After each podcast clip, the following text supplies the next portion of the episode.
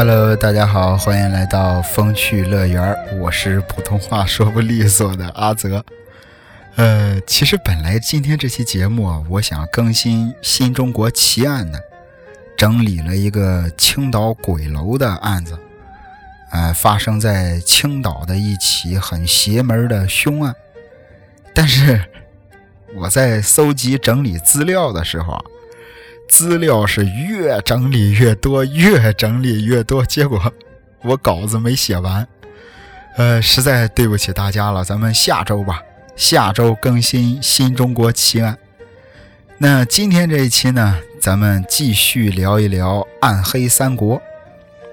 上期咱们讲到这个袁绍的策略玩砸了，让董卓、董胖子窃取了革命的果实，把什么外戚呀、太监呀。全都搞定。其实说到这儿，有句题外话，呃，往往咱们看很多影视剧作品、电影、电视剧啊，或者是小说，太监总是给大家留下一个非常不好的印象。但事实上，这些给人印象不好的太监们，甚至是外戚，他们才是保护皇权的重要力量。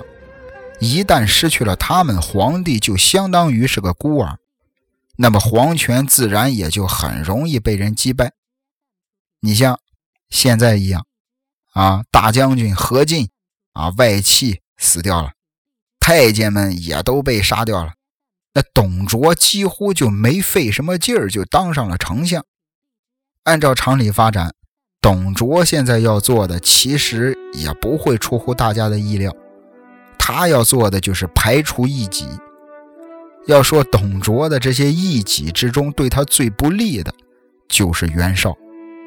首先，啊，袁绍跟袁术这是兄弟俩，而且还都是京城里有兵权的军官，同父异母的兄弟。袁术是嫡出，袁绍是庶出。袁术是袁绍的弟弟，后来袁绍过继给了他伯父袁成。所以你看，这个袁术和袁绍这俩人的关系啊，挺有意思。要是在法律意义上，啊，袁绍是袁术的堂哥；但是要在家庭意义上，这俩人是亲兄弟。袁术是这个嫡子，正房大太太的儿子；袁绍呢是庶子。所以在家庭意义上，袁术这个弟弟其实很看不起袁绍这个哥哥。那其实，在这儿也为这个这兄弟俩将来成为对立埋下了一个伏笔。这些都是后话啊，将来也都会讲到。但是别管怎么着，对于董卓来说，你俩就是兄弟俩，而且还都有兵权，很危险。关键他俩的叔叔名叫袁伟。是朝廷的太傅，你像这个《礼记》当中把司马、司徒、司空指为三公，在这个《周礼》一书里把太师、太傅、太保定义为三公。咱们《后汉书》中有记载，东汉只有太傅是唯一的上公，东汉的大将军在三公之上，但是在太傅之下。东汉末年呢，又有了大司马，但是地位还是在太傅之下。简单来说吧，要是论地位，太傅最高；要是论权力，大司马最大。那袁绍和袁术的叔叔袁伟就是太傅，所以归根结底一句话，袁绍兄弟俩，他俩的这个叔叔在朝廷里还是有些分量的。袁氏家族。最具有把持朝政的可能性。不但如此，啊，他们兄弟俩还为国出奸，啊，在这个杀太监的这场运动中，袁绍那是杀的最多、立功最大的。换句话说，袁绍他是大功臣。董卓心里其实早就想干掉袁绍了，但是袁绍呢，他必须要先看清形势，自己肯定不能先冒头。他要先看明白董卓这小子，啊，现在混发达了，他还是不是以前那个无能的傻吃迷糊睡的董胖子？结果咱上一期说了，并州刺史丁原当了一回出头鸟。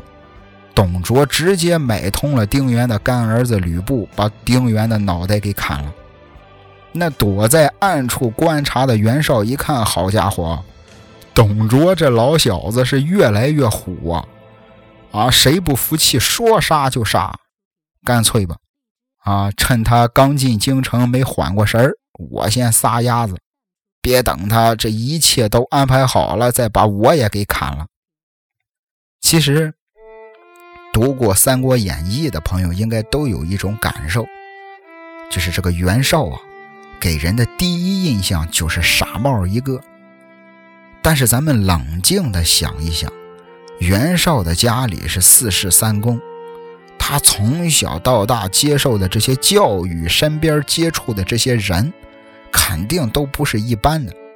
说句不好听的，这小子再傻，也比咱们聪明。他之前能想策略、算计何进，难道今天他就想不到他是董卓的大威胁吗？他必须找个机会逃离京城。终于，董胖子干了一件事儿，正好让袁绍抓住了机会。什么事儿呢？就是废除汉少帝刘辩，另立陈留王刘协为帝。咱们先按下袁绍不表，先来看看这个董卓为什么要立一位新皇帝。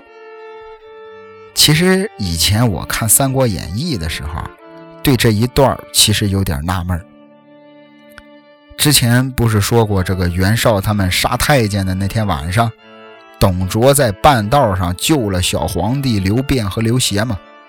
当时啊，发生了一件小插曲。话说。那天晚上，太监老大张让劫走了刘辩和刘协当人质，结果追兵实在是太多了，张让直接就投河自尽了。刘辩和刘协呢也闹不清楚这追兵是好人还是坏人，就没敢现身。哎，俩人偷偷的躲在这个草丛里，等藏到了后半夜，是追兵也走了，俩人也饿得不行了。陈留王刘协就给小皇帝说：“说这个地方不能久留，留在这儿早晚让坏人找到。哎，咱得去找别的活路。反正就是俩人一路上遇见了好多事儿吧。啊，又是这个萤萤火虫引路，又是遇到了好心的这个朝廷旧臣请他们吃饭，最后遇到了一股来救他们的朝廷兵马。哎，就准备一块打道回府吧。”走到一半的时候，碰上了董卓。董胖子一上来就问：“天子何在？”当时小皇帝刘辩吓得是不行了。几位朝廷的大臣一看人家对方是兵强马壮，也都不敢出声。只有陈留王刘协是勒马向前，呵斥对方来者何人。董胖子说：“啊，我是西凉刺史董卓。”紧接着，陈留王刘协说了一句话，就是这句话让我觉得刘协这小子不一般，起码小小年纪胆色过人。刘协说：“你是来保驾的，还是来劫驾的？”董卓赶紧说：“我是来保驾的。”刘协又说了一句话，说：“既来保驾，天子在此，何不下马？”卓大惊，慌忙下马，拜于道左。你看，陈留王刘协荣辱不惊啊！所有人啊，那些朝廷的大将啊，甚至是皇帝都吓得不行了。小小年纪的刘协敢站出来质问董卓，而且句句点题，一句废话都没有。这还没完啊！质问完了董卓之后，刘协又对董卓是多加抚慰。哎，自始至终也并没有失语，没说错一句话。一个小孩子把身经百战的董卓给唬住了。这看似是一件小事儿，可刘协对董卓的态度，说白了就是大棒加糖果。这是帝王之术。初读《三国演义》的时候，我就觉得刘协这小子不一般。那现在。回到咱们正在聊的这件事儿，董卓要废了汉少帝刘辩，另立陈留王刘协。哎，那么问题就来了，咱们老百姓有句话叫“专挑软柿子捏”，可是通过刚才我讲的刘协跟董卓的那件小事来看，刘协可不是软柿子。董卓为什么要废掉懦弱好操控的刘辩，要另立聪明强硬的刘协为帝呢？这不是给自己找麻烦吗？我个人认为啊。我自己这么觉得啊，董卓他是嫌麻烦。哎，你看啊，董卓这一进京，一当上丞相，朝廷里不服他的人肯定是在多数。一个丁原就让他感觉到了不安。对于董卓来说，他接下来要整顿的是错综复杂的各种朝廷的派系，既要有强力的打压。又要有这个尽力的拉拢，绝对不能顾此失彼。对于董卓来说，要攻于心计，要谋划策略的这种麻烦事儿还在后头呢。董卓他明白自己就是一介武夫，根本玩不了什么权术，所以董卓根本就不想掺和朝廷的这些党派明争暗斗。但是有一条。别管你们这些朝廷的党派，你们服不服我的气啊？别管你们这些大臣们，你们都是什么党什么派的，你们都得忠于皇帝吧？皇帝就是你们的老大。兵家有云：“擒贼先擒王。”我董卓先把你们的老大给换了，你们的那些啊，这个党争派系不攻自破。而董卓要做的只有一件事。那就是尽自己所有的手段震慑、控制住新的皇帝。这样一来，董卓说的话就是皇帝说的话，董卓的意思就是皇帝的意思。朝廷里那些啊想要升官发财的，说句好听点的，叫识时务的人，肯定自然而然的想这个会向这个董卓靠拢，董卓也就有了自己的拥护者，也就有了自己的派系。说白了，董卓废掉汉少帝刘辩，另立汉献帝刘协的真正用意，不是单纯的要欺负皇帝啊，显得自己多么牛逼，他是为了打击竞争对手。董卓为自己找到了一条捷径。但是咱们可以在心里细数一下，古往今来。多少风云人物都是在捷径这条路上倒下了，就没再爬起来。远了咱不说啊，离咱近一点的，你比如袁世凯，他就跟董卓很像，都是窃取了革命的果实，当了八十三天的皇帝就归西了。那说回董卓，其实还是那句话，他就是嫌麻烦，不愿意跟那些朝廷的党派进一步周旋。那么他要立新皇帝，第一个站出来反对的是谁呢？就是袁绍，啊，俩人甚至在开会的时候，这个跟董卓已经是拔刀相向。回家之后，袁绍直接挂印归田，跑路到了冀州。要是按董卓的这个脾气来说，袁绍这回是死定了。但是董卓手底下也有谋士啊。大家伙就劝董卓，意思是现在大局未定，袁绍的这个家庭背景各方面都不简单，不能着急杀他。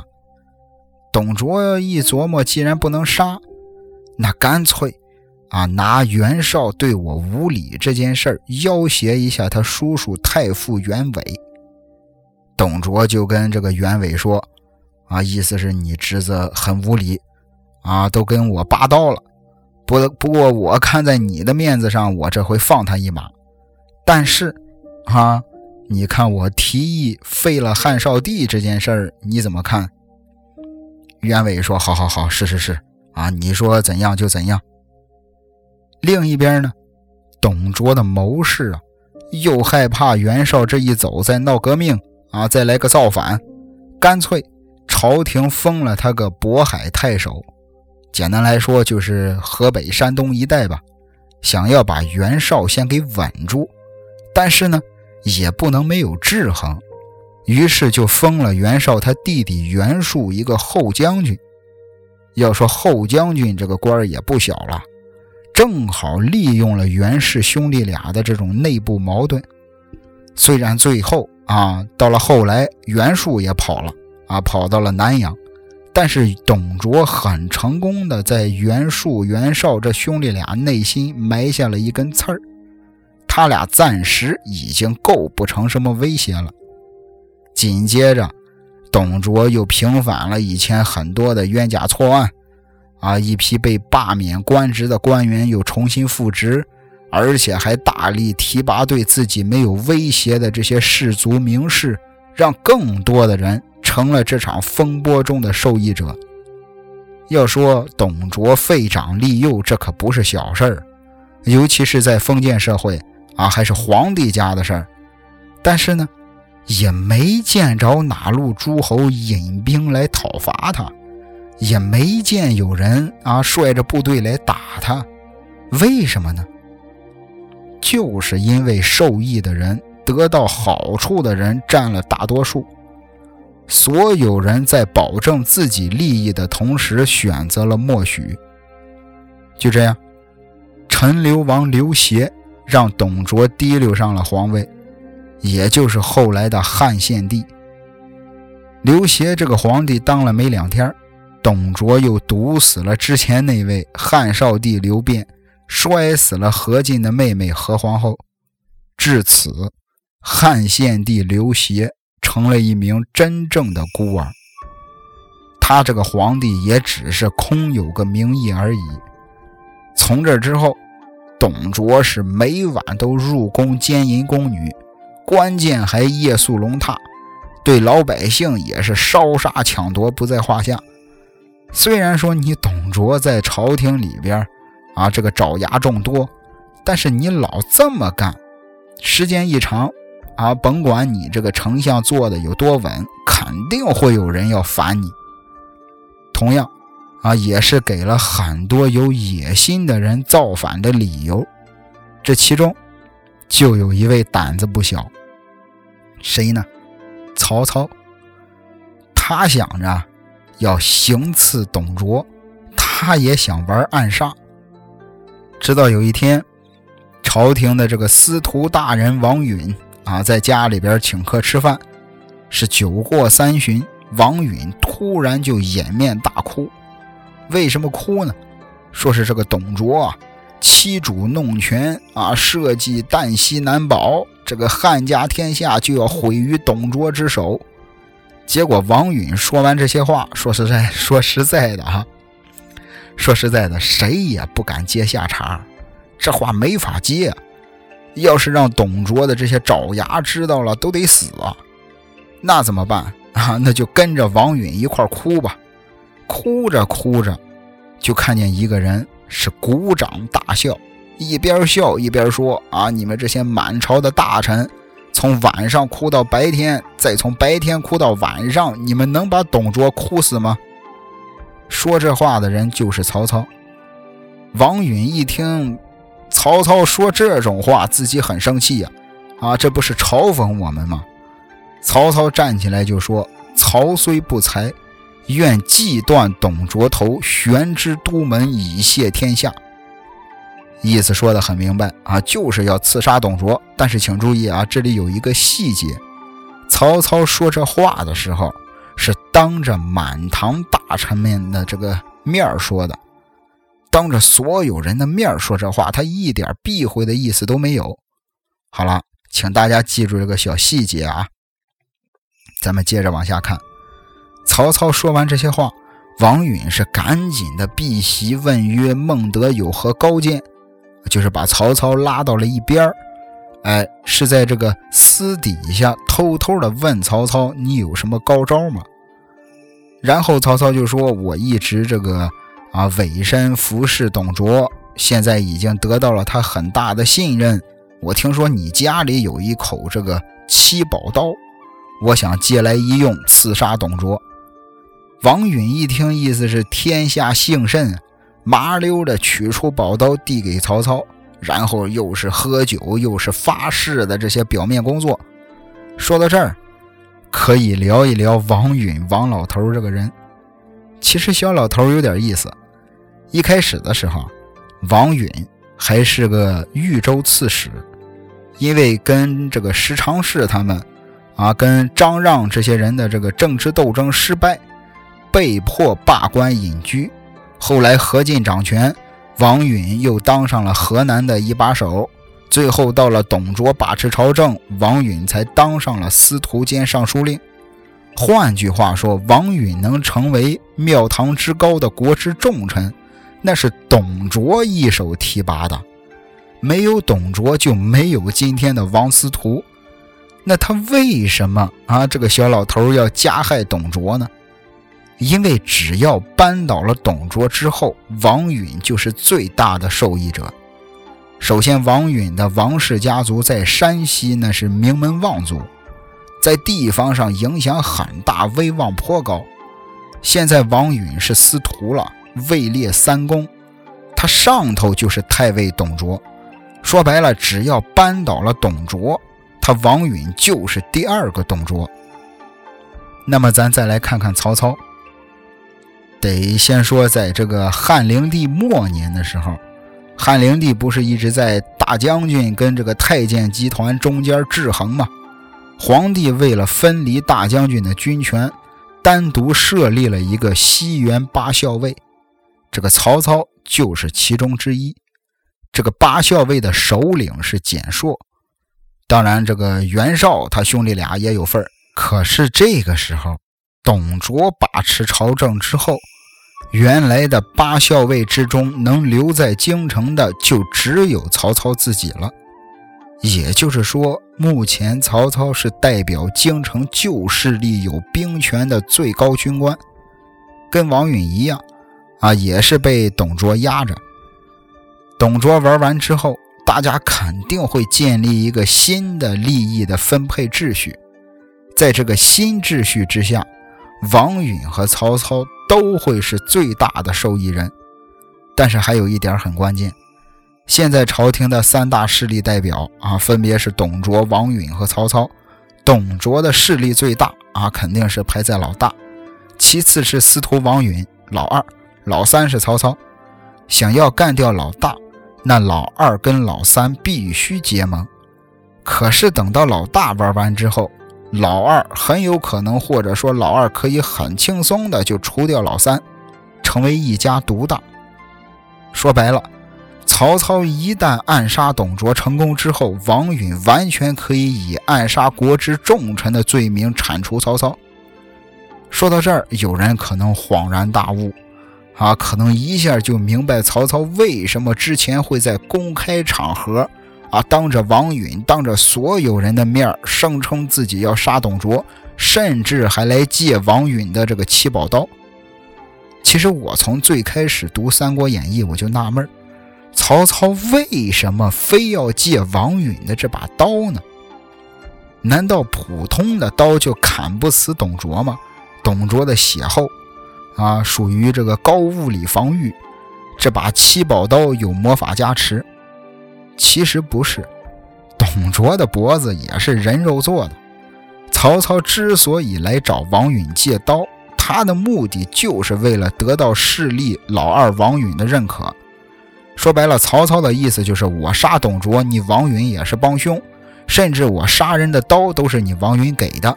我干掉董卓之后，你王允没法给我乱加罪名治我的罪，到时候我就是个英雄，是吧？我感觉很多人可能也是这么想的。如果你也是这么想的，如果你也认同刚才我叭叭的这一大堆，我只能说。咱们都低估了曹操的野心。其实从最开始，何进还没死的时候，咱们就能感觉到，曹操的野心绝对不是只当一个朝廷的大臣、当一个重臣那么简单。曹孟德之心，读者皆知，他就是想把持朝政，他就是想当老大。说到这儿，咱们可以先啊，按照剧情发展往下看。曹操拿到七宝刀之后的第二天，就来到了董卓的府上。当时董卓是坐在床上，啊，吕布站在董卓旁边。董卓就问曹操：“大体意思是孟德今天怎么来的这么晚呀？曹操说：“马雷行驰耳。”咱都知道这个“避马避车雷马”，意思是破车瘦马。曹操这话的意思，言外之意就是我马太瘦了，跑起来没劲儿，所以才迟到的。要说董卓一介武将出身，也很豪爽啊，就说我这里有这个西凉的好马，让吕布去马棚里挑一匹送给你。很多人都认为啊，曹操啊跟这个董卓说我的马太瘦了，跑不动，我才迟到，是为了借口找借口支走吕布，因为吕布一走他就好下手了。但是我觉得这件事儿啊，不确定的因素太多。首先，曹操怎么就能肯定董卓一定会送自己马呢？其次，曹操怎么就能肯定董卓会让吕布去挑马啊，而不是让其他家丁或者手下去呢？所以，曹操的用意并非是支走吕布，那他到底是为了什么呢？先别着急，咱们往后看啊。吕布走了之后，曹操跟董卓聊了会儿天儿。啊，董卓有点累了，就侧卧在床上休息。他躺下的时候，正好是回头朝里，背对着曹操。曹操一看时机到了，动手吧，兄弟们！立马抽出宝刀就要行刺。说巧不巧，董卓从镜子里看见了曹操在自己背后拔刀，一转身指着曹操就问：“孟德何为？”啊！问他你想干什么？就在此时，吕布也已经牵着马到了门口。曹操反应也挺快，麻利儿的跪倒在地，手里举着那口七宝刀，就说：“我得到了一把宝刀啊！今天想想这个献给您。”董卓接过来一看，确实是把好刀啊，就很开心的把这个礼物给收下了。然后又拉着曹操出门看吕布给他挑的那匹好马。曹操到了跟前说：“我能不能啊试骑一下？”然后董卓就给他装好了马鞍、缰绳这些装备。曹操骑上马是直奔东南而去。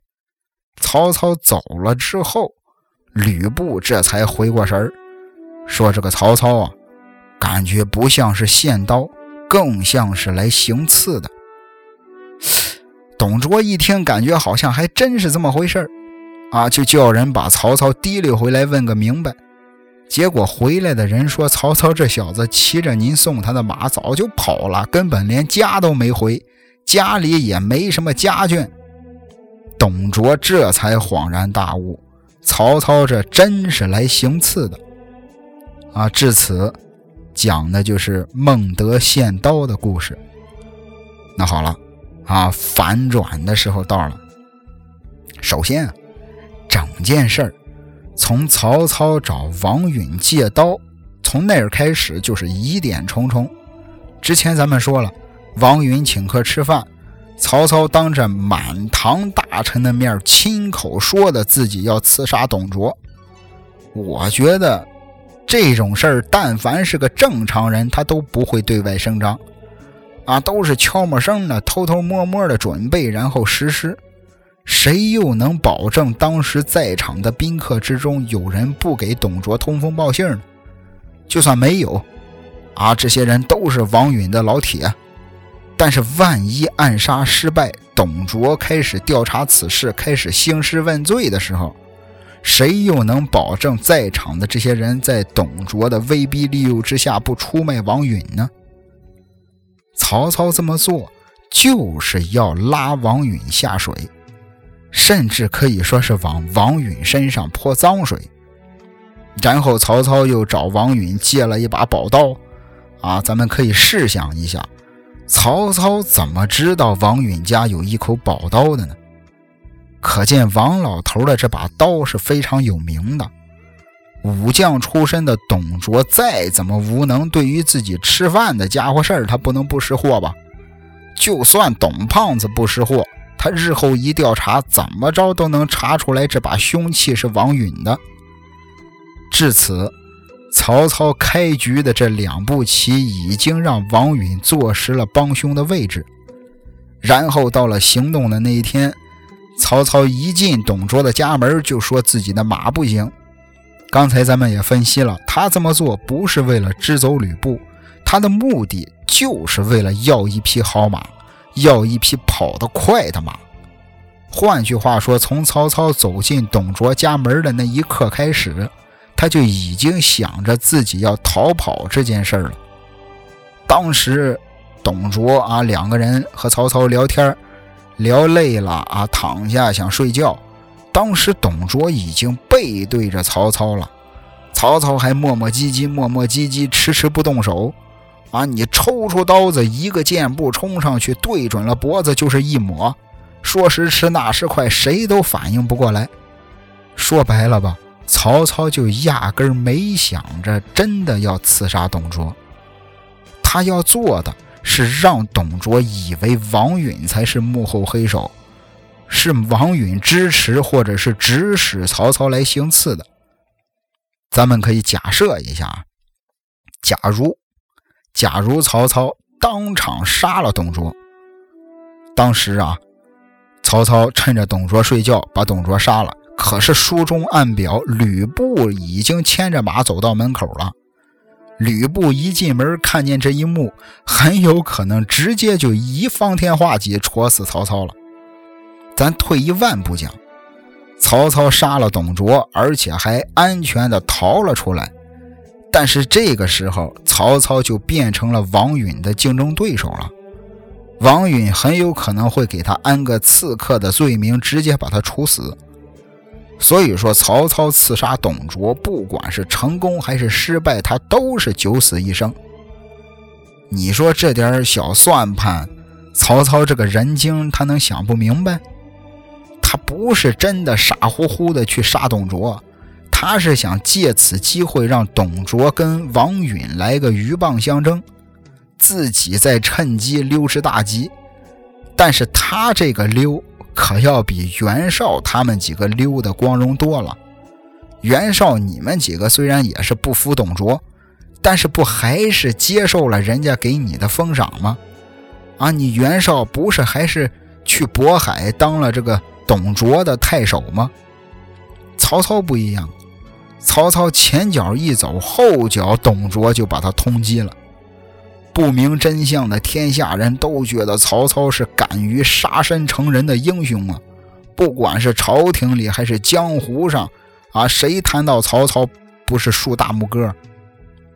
曹操如果要不闹这么一出，他将来揭竿而起的时候就不会有那么多人来慕名投奔。再往后，十八路诸侯会盟的时候，他曹操也不会有那么高的地位和待遇。所以，看似曹操是落荒而逃，其实他才是最大的受益者。首先，他挑起了董卓跟王允的明争暗斗；其次，他为自己打出了名号。曹操的志向不是当高官，他的志向是得天下。在这一场较量中，曹操完全就是个狼人杀高手啊！这个狼吃羊的游戏有三条准则。一是避免被怀疑，二是欺骗朋友，三是消灭朋友。曹操在暗杀董卓之前，自始至终都没有被任何人怀疑过，然后跟董卓成了好朋友，啊，欺骗董卓，再跟王允成了好朋友，再欺骗王允，最后他利用董卓跟王允对他的信任。想要他这两位朋友之间互相消灭，其实也不用多说。董卓真要是跟王允发生争斗，董卓的赢面自然更大一些，因为曹操根本就不希望董卓在这个时候死，因为正是有董卓在朝中胡作非为，正是有董卓的横行霸道，曹操才有理由或者说有借口竖起秦王的大旗。他才有借口招兵买马扩充实力，而董卓的恶行越激烈，对他越有好处。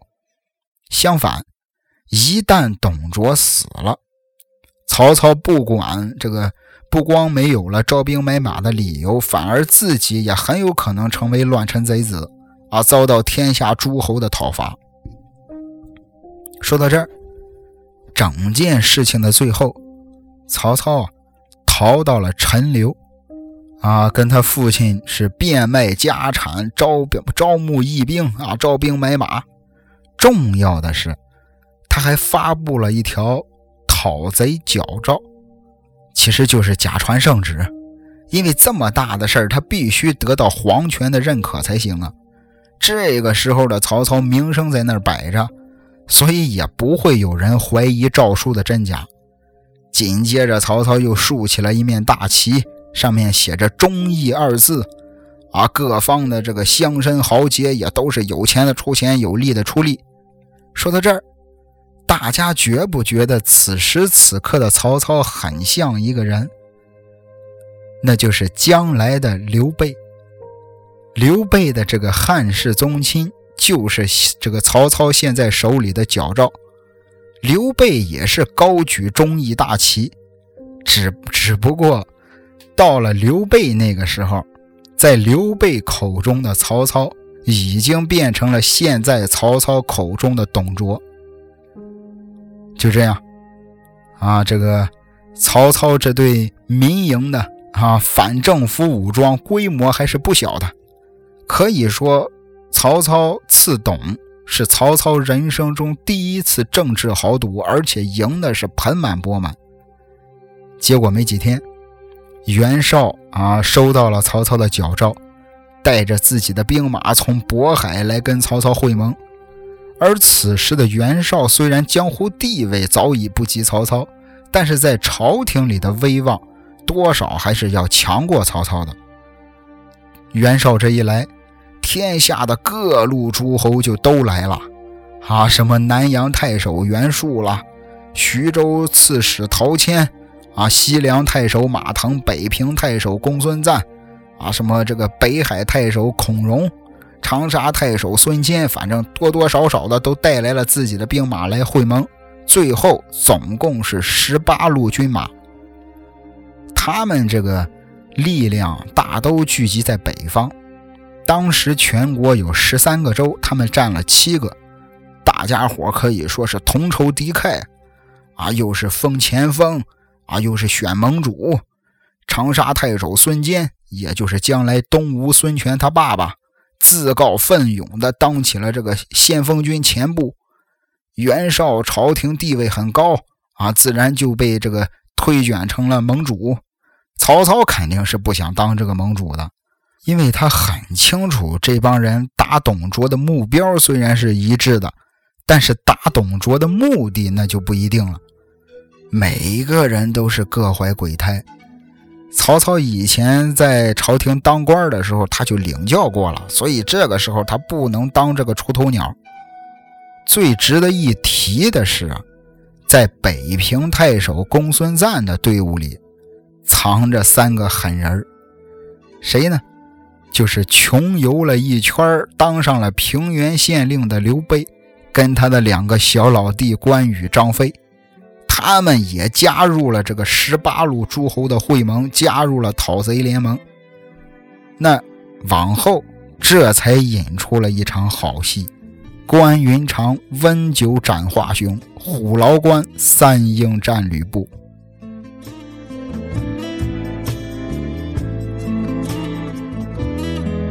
风中风中，心里冷风，吹失了梦。时未过去，就已失踪。此刻有种种心痛，心中心中一切似空。天黑天光都似梦，迷迷惘惘聚满心中。吹中一片冷的风，各种空虚冷冷冷，吹起吹起风里梦。过去的心火般灼热，今天已变了冰冻，记忆中突然又痛，只因空虚在作弄，你似北风吹走我梦。就讓一切隨風。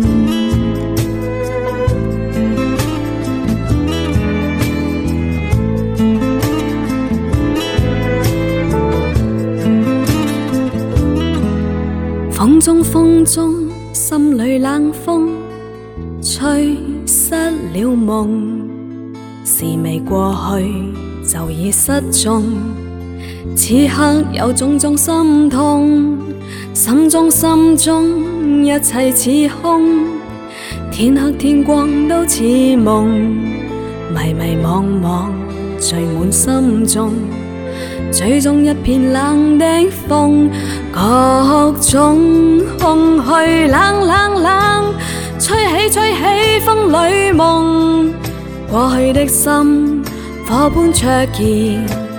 今天已變了冰凍，記憶中突然又痛，只因空虛在作弄。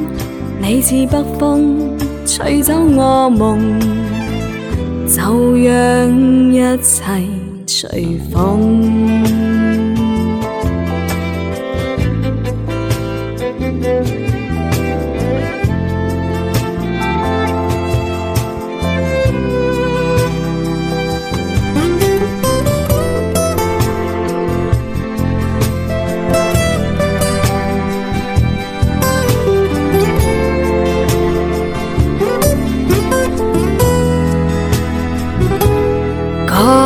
各種空虚冷冷冷，吹起吹起风里梦，过去的心火般灼热，今天已变了冰冻，记忆中突然又痛，